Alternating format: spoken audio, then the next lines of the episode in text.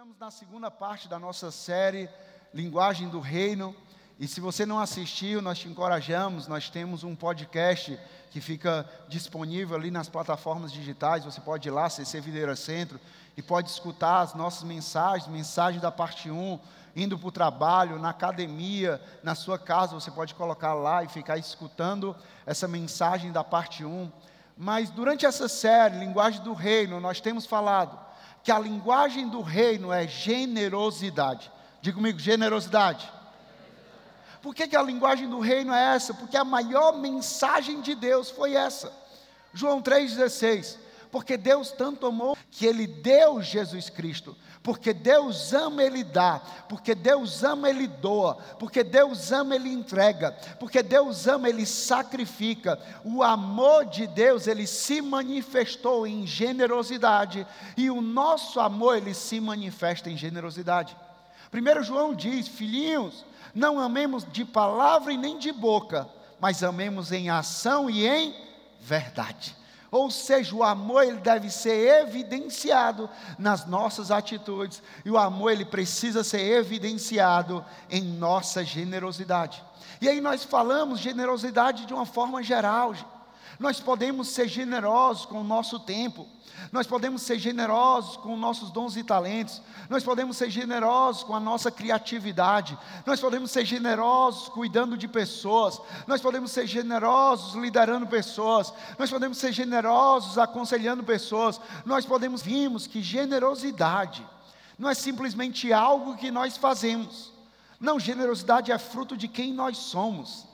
Porque não é simplesmente algo que eu faço, porque o que eu faço flui de quem eu sou. A atividade, ela flui da nossa identidade. Então, generosidade não é algo que eu faço simplesmente. Generoso é quem eu sou. Por quê? Porque eu e você nós temos a natureza de Deus, desse Deus generoso. Deus ele escolheu colocar o Espírito Santo de Deus não ao nosso lado, não simplesmente em um prédio, mas ele colocou colocar o seu espírito dentro de mim, dentro de você ou seja, dentro de nós existe o espírito de generosidade. Nós temos uma nova natureza em Cristo Jesus, nós temos o Espírito Santo de Deus, então nós somos generosos, porque essa é a natureza divina de Deus e essa é a natureza que nós carregamos. Nós aprendemos como eu falo, você tem tempo, seja generoso com o teu tempo. O que é que você tem? Tem dons e talentos, seja generoso com o teu dom e talento. O que é que você tem? Tem criatividade, seja generoso com a tua criatividade. O que é que você tem? Você pode cuidar de pessoas, cuidar de um GC, cuidar de uma turma de, de casados, cuidar de uma turma ali de noivos, de pais. Você pode cuidar, então seja generoso com o que você tem nas suas mãos. Você tem um recurso financeiro, seja generoso generoso com o que você tem nas suas mãos. E nós reconhecemos que ao sermos generosos, nós desfrutamos, porque assim nós não fazemos por, por barganha mas a palavra diz que aquilo que nós plantamos, nós vamos colher. Se nós plantamos generosidade, nós vamos colher o fruto da generosidade. Nós vamos colher o resultado da generosidade. E qual é o resultado da generosidade? A generosidade é o melhor egoísta. A nossa carne, ela tende a ser egoísta. O meu tempo é para mim, os meus dons e talentos é para o meu sucesso, o meu recurso é para mim. Eu não vou cuidar dos outros, eu vou cuidar somente do meu interesse. E aí a generosidade ela diz: ó, você vai cuidar de você, mas você vai cuidar dos outros. Os dons e talentos são para você, mas eles também são para os outros, porque a generosidade é o melhor remédio para a avareza, para esse comportamento egoísta. Mas também um benefício, um fruto da generosidade. Plantamos generosidade e nós colhemos o alívio, porque porque a generosidade ela dá alívio ela dá alívio aos outros e ela dá alívio a nós. A generosidade, quem é generoso dá alívio, quem é generoso recebe alívio. Ah, gente, como é bom quando a gente é generoso através do nosso servir, porque a gente está dando alívio às pessoas, e quando a gente dá, dá, dá, dá, dá, a gente entrega ali, e a gente pega e fala assim: meu, dá renovado, por quê? Porque nós recebemos alívio do Senhor. Nós aprendemos isso no domingo passado. Coração generoso, presta atenção nisso. Ele não se limita a recursos. O coração generoso, ele não se limita somente a recursos, mas sempre está procurando oportunidade de amar e servir, muito além de compartilhar recursos. O coração generoso, ele procura a oportunidade. Como é que eu posso amar e servir essa pessoa? Ah, é um aconselhamento, eu vou aconselhar. Como é que eu posso amar e servir essa pessoa? É ouvindo essa pessoa, eu vou ouvir. Como é que eu posso amar e servir essa pessoa? É orando por essa pessoa, eu vou orar. Como é que eu posso amar e servir essa pessoa? É sendo generoso, é ali dando um almoço para ela, é ali fazendo algo, é ali surpreendendo ela. Eu vou fazer isso, eu vou amar e eu vou servir essa pessoa. Mas a forma, presta atenção nisso, as óbvias evidências de que nós somos generosos. A forma que nós lidamos, gente, com o recurso financeiro que Deus tem nos dado, é uma das maiores evidências de que nós somos generosos, porque a forma como nós utilizamos o que nós temos revela claramente a verdadeira situação do nosso coração. A forma que nós utilizamos aquilo que nós temos nas nossas mãos vai revelar claramente a situação do nosso coração. Isso não sou eu que digo, é Jesus que diz isso. Mateus 6, 21, ele diz: Pois onde estiver o seu tesouro, aí também estará o seu coração. Pois onde estiver tesouro é recurso, sim ou não? Então ele está dizendo assim: Pois onde estiver o teu recurso empregado, pois onde estiver o teu recurso investido, ali está o teu coração. A forma com a qual você estiver lidando com o teu recurso, ali está o seu coração. E ao compartilhar, eu quero te encorajar a notar duas coisas muito importantes que nós enfatizamos quando nós utilizamos o nosso recurso. Primeiro, o que nós temos, o que temos, não vem de nós mesmos. Quando nós compartilhamos aquilo que nós temos, nós estamos enfatizando que aquilo que eu tenho não é de mim mesmo. Aquilo que o Maurício e a Amanda têm não é deles mesmos. Aquilo que a Camila e o Adriano têm não é deles mesmos. Aquilo que você tem não é de você mesmo. Olha o que é que diz lá em Deuteronômio 8, 17 e 18. Diz assim: Não digam, pois, em seu coração, a minha capacidade, a força das minhas mãos, ajuntaram para mim toda esta riqueza. Mas lembre-se do Senhor, o seu Deus, pois é Ele que dá a vocês a capacidade de produzir riqueza, conforme hoje se vê. Às vezes a gente pode ter a tendência de falar assim: não, não, eu consegui. Não, não, o meu trabalho árduo. Não, não, mas, mas o meu trabalho é a minha inteligência, é a minha capacidade. Mas nós temos que entender o que esse texto diz aqui. Pois é Deus, lembre-se do Senhor, o seu Deus, pois é Ele que dá a vocês a capacidade de produzir recursos, é Ele que dá a vocês o fôlego de vida. Ei, faz um favor com, comigo, faz uma coisa comigo. Vamos lá, todo mundo, está comigo sim ou não? Faz assim, respira bem fundo. Deixa eu te falar, esse fôlego de vida não foi você que deu a você mesmo, foi Deus que te deu esse fôlego de vida. Foi Deus que te deu. As ideias é Deus que te dá. A criatividade é Deus que te dá. A estratégia é Deus que te dá. A força é Deus que te dá. O direcionamento é Deus que te dá.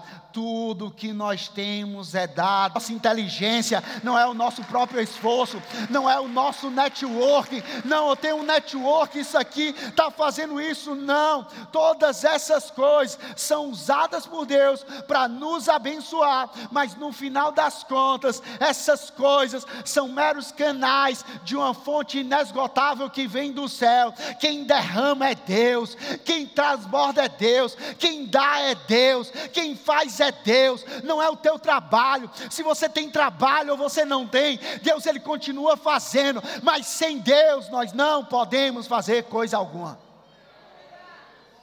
Vem de Deus. Então, se tudo vem de Deus, amém? Tudo vem de Deus, não vem da gente, vem de Deus. Então eu não vivo com uma mentalidade de escassez, tentando me agarrar ao que eu tenho, porque eu posso não ter o suficiente lá na frente. Porque essa é a mentalidade do ser humano. Não, não, peraí, peraí. Eu vou me. não posso ser generoso, eu não posso, porque eu tenho que segurar isso aqui. Se tudo vem de Deus, eu não vou viver com essa mentalidade. Se tudo vem de Deus, então eu posso doar generosamente, porque Ele nunca vai deixar faltar para mim, e Ele sempre vai querer me usar para abençoar outras pessoas. Ah, meu amigo, quando Deus Ele encontra um canal limpo para fluir, um canal limpo para transbordar. Ele vai sempre abençoar, para que nunca te falte e nunca falte nas pessoas ao teu redor, porque Ele vai te abençoar para você ser uma bênção. Ele vai te abençoar para você ser uma bênção. Ele não te abençoa para você reter a bênção, mas Ele te abençoa para que você de fato seja uma bênção para outras pessoas. Mas outra coisa que a gente também aprende com isso é que o que nós temos serve a um propósito eterno. Então, o que nós temos, a nossa fonte, e aquilo que nós temos serve a um propósito eterno. Mateus 6, 19 a 21 diz: Não acumulem para vocês tesouros na terra, onde a traça e a ferrugem destrói, e onde os ladrões arrombam e furtam. Jesus diz, gente, mas acumulem para vocês tesouro nos céus, onde a traça e a ferrugem não destrói, e onde os ladrões não arrombam nem furtam.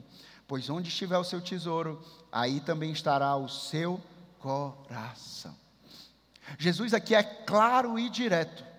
Jesus nesse texto ele é claro e direto que o que temos não deve ser investido simplesmente na terra que é passageira, mas o que nós temos, acima de tudo, deve ser investido no céu, na eternidade. O que nós temos deve ser investido dessa forma.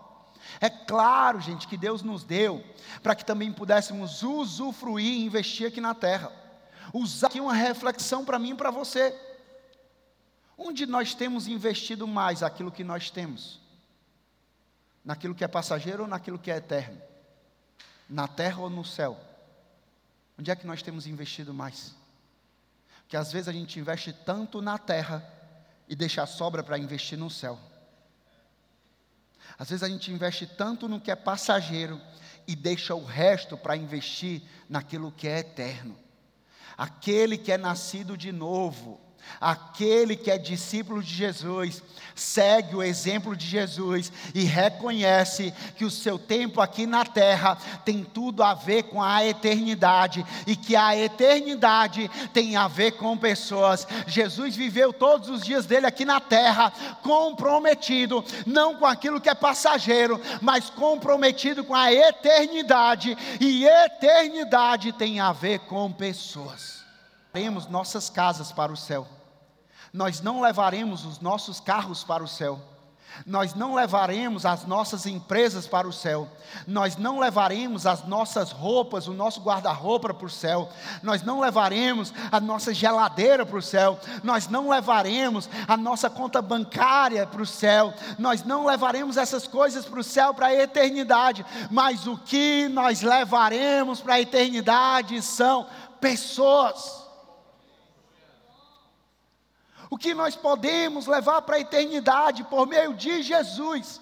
Porque eu e você nós não temos poder para isso, mas nós podemos cooperar com Deus e com Jesus para isso. E nós podemos viver uma vida aqui na terra para levar pessoas à eternidade. Foi isso que Jesus fez. Jesus viveu todos os seus dias aqui na terra ele não se gastou pelo que era passageiro, ele se gastou, se entregou pelo que era pessoas a viver a eternidade.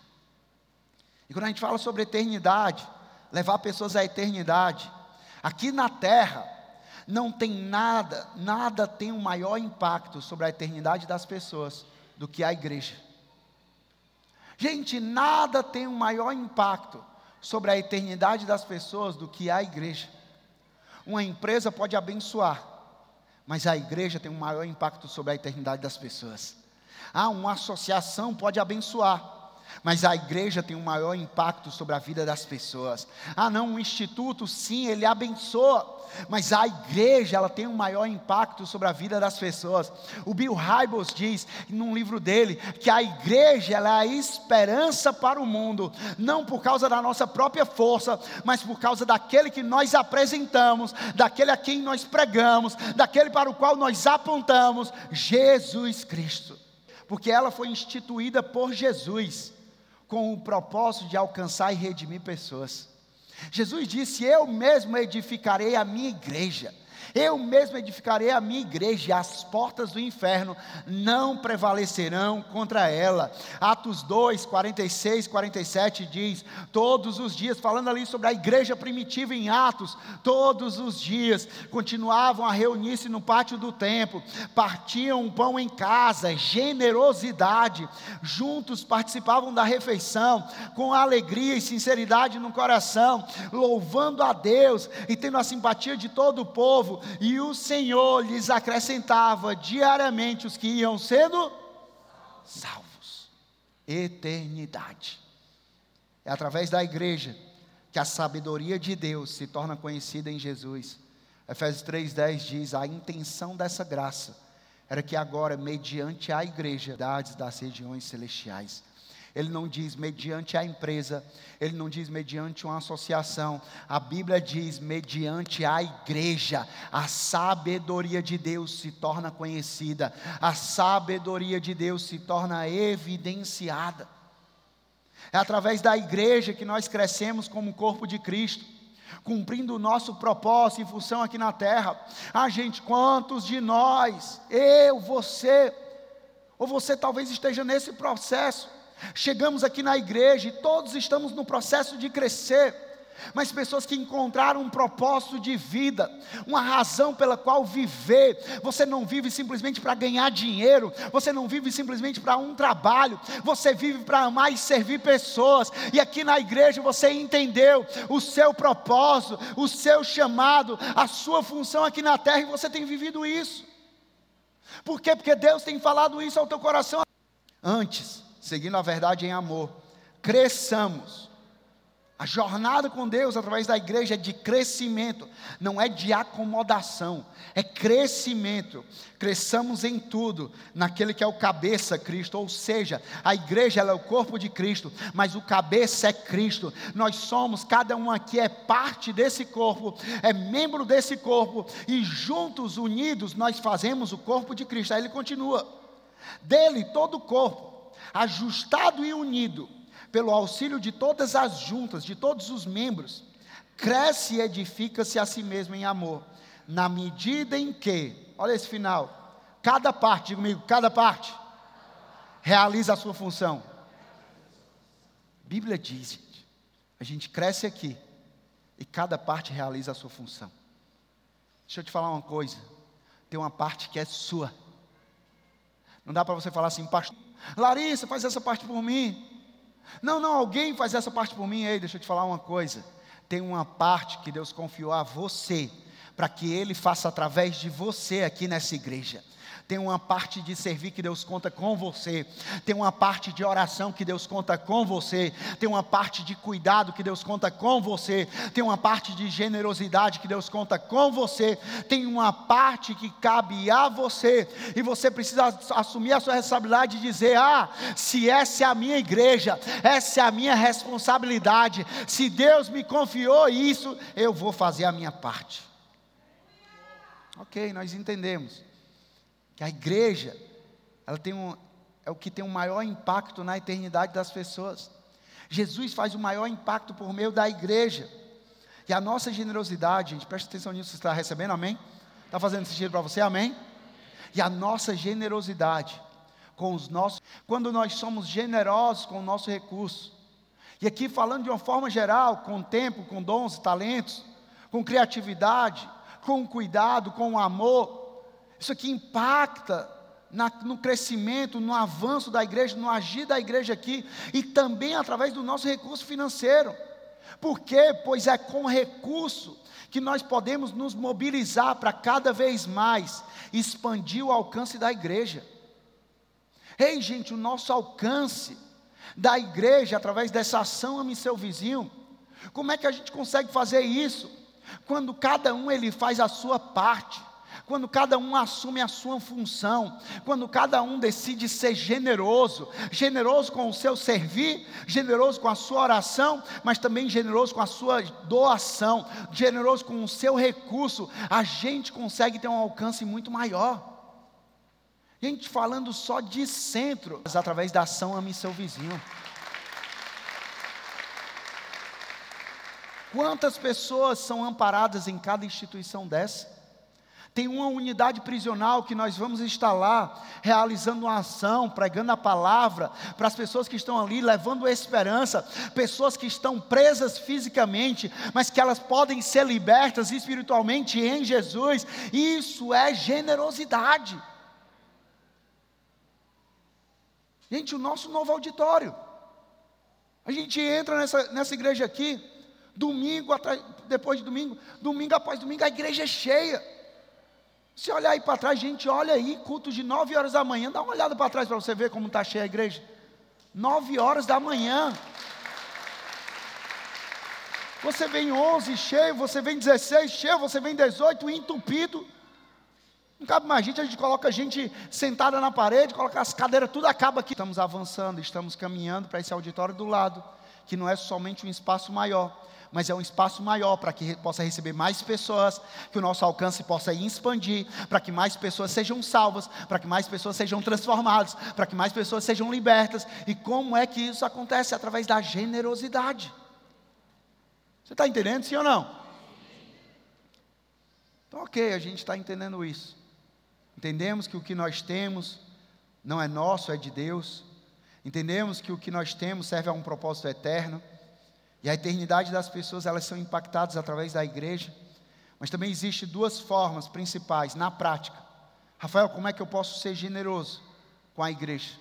Existem duas formas: através do nosso dízimo e através da nossa oferta. Através do nosso dízimo, começar pela definição de dízimo. Que talvez você pergunte assim: "Ah, Rafael, mas eu quero entender o que é dízimo". Dízimo é diz, diz, mas é preciso deixar claro aqui, gente, décima parte, 10% que o dízimo não é uma questão meramente financeira, mas o dízimo trata-se do reconhecimento de que tudo que nós temos é de Deus. Dízimo não é somente algo financeiro, dízimo é um reconhecimento de que tudo que eu tenho vem de Deus. Nós somos apenas mordomos de Deus aqui na terra, e no exercício dessa mordomia, nós precisamos ser achados como mordomos bons e fiéis, como servos bons e fiéis. O dízimo é mais do que um valor, é um princípio. Diga comigo, princípio. Dízimo é o princípio da primícia. Primícia significa a primeira parte, não é o resto é a primeira parte. Reflete isso, prioridade. Quando a gente exerce o nosso dízimo, nós estamos que a nossa prioridade não é comprar um carro, que a nossa prioridade não é comprar uma casa, que a nossa prioridade não é simplesmente pagar conta, não. Deus, ele é a nossa prioridade. Deus, ele é aquele que supre as nossas necessidades. É uma declaração de que nós priorizamos confiar não no nosso trabalho, confiar não na nossa conta matemática, mas nós priorizamos confiar em Deus, porque se o Senhor for o meu pastor, se o Senhor conduzir as minhas finanças, nos princípios dele, nada vai me faltar.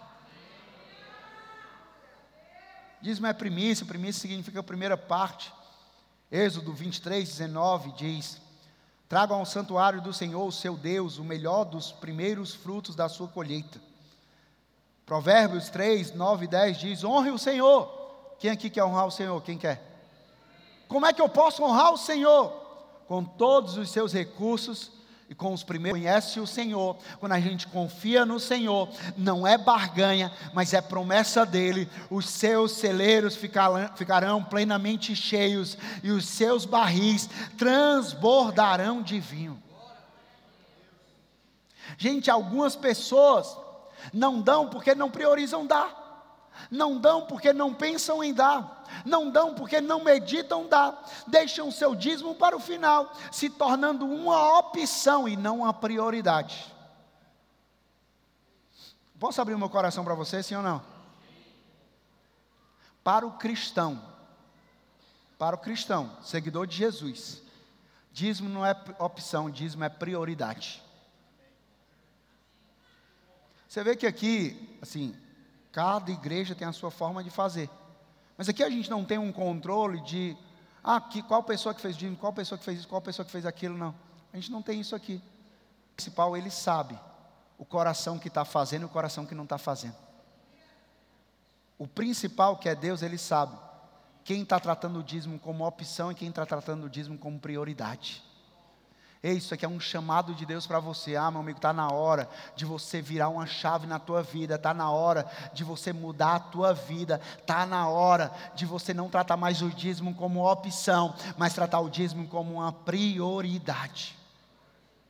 Quando nós fazemos do nosso dízimo a nossa primícia, nós estamos priorizando e reconhecendo Deus.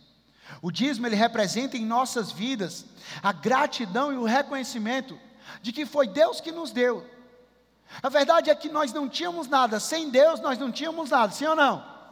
Porque a Bíblia diz que sem Deus nós não podemos fazer coisa alguma. Nós não temos poder de acumular nada, de ganhar nada. Então nós não tínhamos nada e Deus nos deu tudo que nós temos.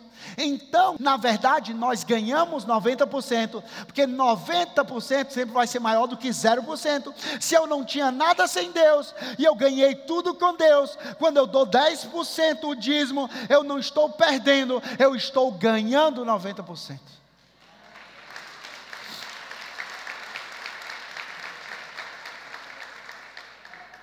Muitas pessoas, gente, tratam o dízimo simplesmente como uma transação financeira, restringida a dar o dinheiro. Mas dízimo é espiritual. Dízimo é princípio, princípio espiritual. E o que Deus espera de nós é entendê-lo e obedecê-lo. Quero te encorajar quando você for realizar, realizar o teu dízimo, você não simplesmente pegar o teu celular, vou aqui colocar o pix da igreja, pá, pá, pá, pá, feito. Mas eu quero te encorajar a quando você for fazer, não como ritual, eu reconheço que tudo que eu tenho vem do Senhor. E o meu dízimo é somente uma das formas que eu tenho de agradecer ao Senhor pela tua fidelidade. Eu estou honrando o Senhor, eu estou agradecendo o Senhor. Muito obrigado. Faz o teu dízimo. Que dízimo é espiritual. O próprio Jesus, ele enfatizou o dízimo. Se é um princípio do reino de Deus, então é importante para Jesus. E se é importante para Jesus, isso precisa ser importante para mim e para você. Mateus 23, 23, Jesus diz: Ai de vocês. Ele estava falando ali aos mestres da lei, fariseus, que eram religiosos, faziam algumas coisas, faziam dízimo. Aí ele diz assim: Ai de vocês, mestres da lei, fariseus, hipócritas, vocês dão o dízimo da hortelã, do e do cominho, mas tem negligenciado os preceitos mais importantes da lei: a justiça, a misericórdia e a fidelidade. Praticar o dízimo, mas sem omitir essas outras coisas: a justiça, a misericórdia e a fidelidade.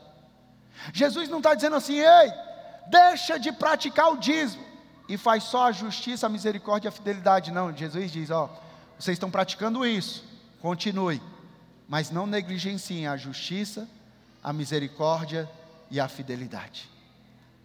Isso também eu falei. Nós fazemos a nossa generosidade através do nosso dízimo, mas nós também fazemos através da nossa oferta espontânea. Porque o dízimo não é fator limitante para a generosidade do cristão. O dízimo ele é o início. O dízimo ele não é o fim, o dízimo é onde tudo começa. Com o dízimo nós honramos a Deus com o nosso coração. E para além dele, com a oferta, nós exercemos a nossa fé e a nossa paixão por alcançar pessoas. Por que eu, por que eu oferto? Porque eu tenho fé. Não está cheio de amor por alcançar pessoas, Ora a Deus para que Ele enche o teu coração de amor por alcançar pessoas. O nosso coração, ele pulsa amor por pessoas. Por isso, a nossa generosidade precisa pulsar investimento na igreja local, porque a igreja local é tudo sobre Jesus alcançando pessoas. Igreja local não é sobre matemática, igreja local não é sobre história, igreja local não é sobre política, igreja local é sobre Jesus Jesus alcançando aquele que está perdido, é sobre Jesus dando vida àquele que está morto, é sobre Jesus dando eternidade. 2 Coríntios 9, 11 a 13 diz: Vocês serão enriquecidos de todas as formas, para que possam ser generosos em qualquer ocasião. E por nosso intermédio, a sua generosidade resulta é o que vocês estão realizando não está apenas suprindo necessidades ao povo, sim, supre, mas também transbordando em muitas expressões de gratidão a Deus. A pessoa que tem necessidade suprida, ela expressa gratidão a Deus, ela louva a Deus. Por meio dessa prova de serviço ministerial, outros louvarão a Deus pela obediência que acompanha a confissão que vocês fazem do Evangelho de Cristo e pela generosidade de vocês em compartilhar seus bens com aqueles e com todos os outros. A nossa generosidade leva pessoas a louvar a Deus. A nossa generosidade leva pessoas a glorificar a Deus, porque Mateus 5,16 diz isso. Assim brilha a luz de vocês diante dos homens, para que vejam as suas boas obras, generosidade também, e glorifiquem a Deus, e louvem a Deus. Ele está fazendo uma obra de edificação e restauração na terra, através da igreja. As nossas ofertas, além do dízimo, contribuem para o avanço dos seus propósitos, contribuem para essa obra grandiosa. Quero falar pra, mais uma vez para você sobre a ação Ame Seu Vizinho que vai acontecer dia 30. Para você ter noção, nós estamos sonhando, nós estamos planejando. Dentre tantas instituições, nós vamos fazer uma ação no dia 30 aqui, no Parque da Criança onde aproximadamente nós fizemos um cálculo aí, conversamos com pessoas que já realizam esse trabalho, estamos fazendo parceria, aproximadamente mais de mil pessoas em situação de rua vão ser no Parque da Criança. Mais de mil pessoas, gente. Através da nossa generosidade, a gente está dando, expandindo o nosso alcance a gente está abrangendo mais pessoas, a gente está alcançando mais e mais pessoas, cumprindo a missão de Deus aqui na terra. Eu termino dizendo para você: é impossível ser generoso e não viver uma vida de compartilhar recursos. É impossível amar pessoas e não se envolver com a igreja local. Doar generosamente para a igreja é mais do que uma oportunidade, é uma parceria que nós fazemos com Deus, em Sua missão de mudar a eternidade das pessoas aqui na terra. Quando nós doamos generosamente na igreja, nós estamos nos tornando parceiros de Deus na missão dele, de salvar pessoas, de fazer na vida das pessoas aqui na terra, mas de levá-las à eternidade. Quero te convidar a você baixar a tua cabeça, fechar os teus olhos. Eu quero orar por você. Deus, eu oro, Pai, pela minha vida, pela vida de cada um dos meus irmãos, Pai. Nos dá cada vez mais esse coração do Senhor, Pai. Pai, coloca cada vez mais em nós, Pai, evidenciado, Pai, a tua natureza, Pai. A natureza do Espírito e não da carne, Pai. Pai, que em nosso coração, Pai, possa pulsar, Pai, esse amor por pessoas, Pai, possa pulsar essa generosidade, Pai. Não por obrigação, Pai, mas com alegria, Pai. Com um senso de privilégio, Pai. De que nós estamos nos tornando parceiros do Senhor por meio da nossa generosidade. Parceiros da tua missão de alcançar, salvar e libertar pessoas.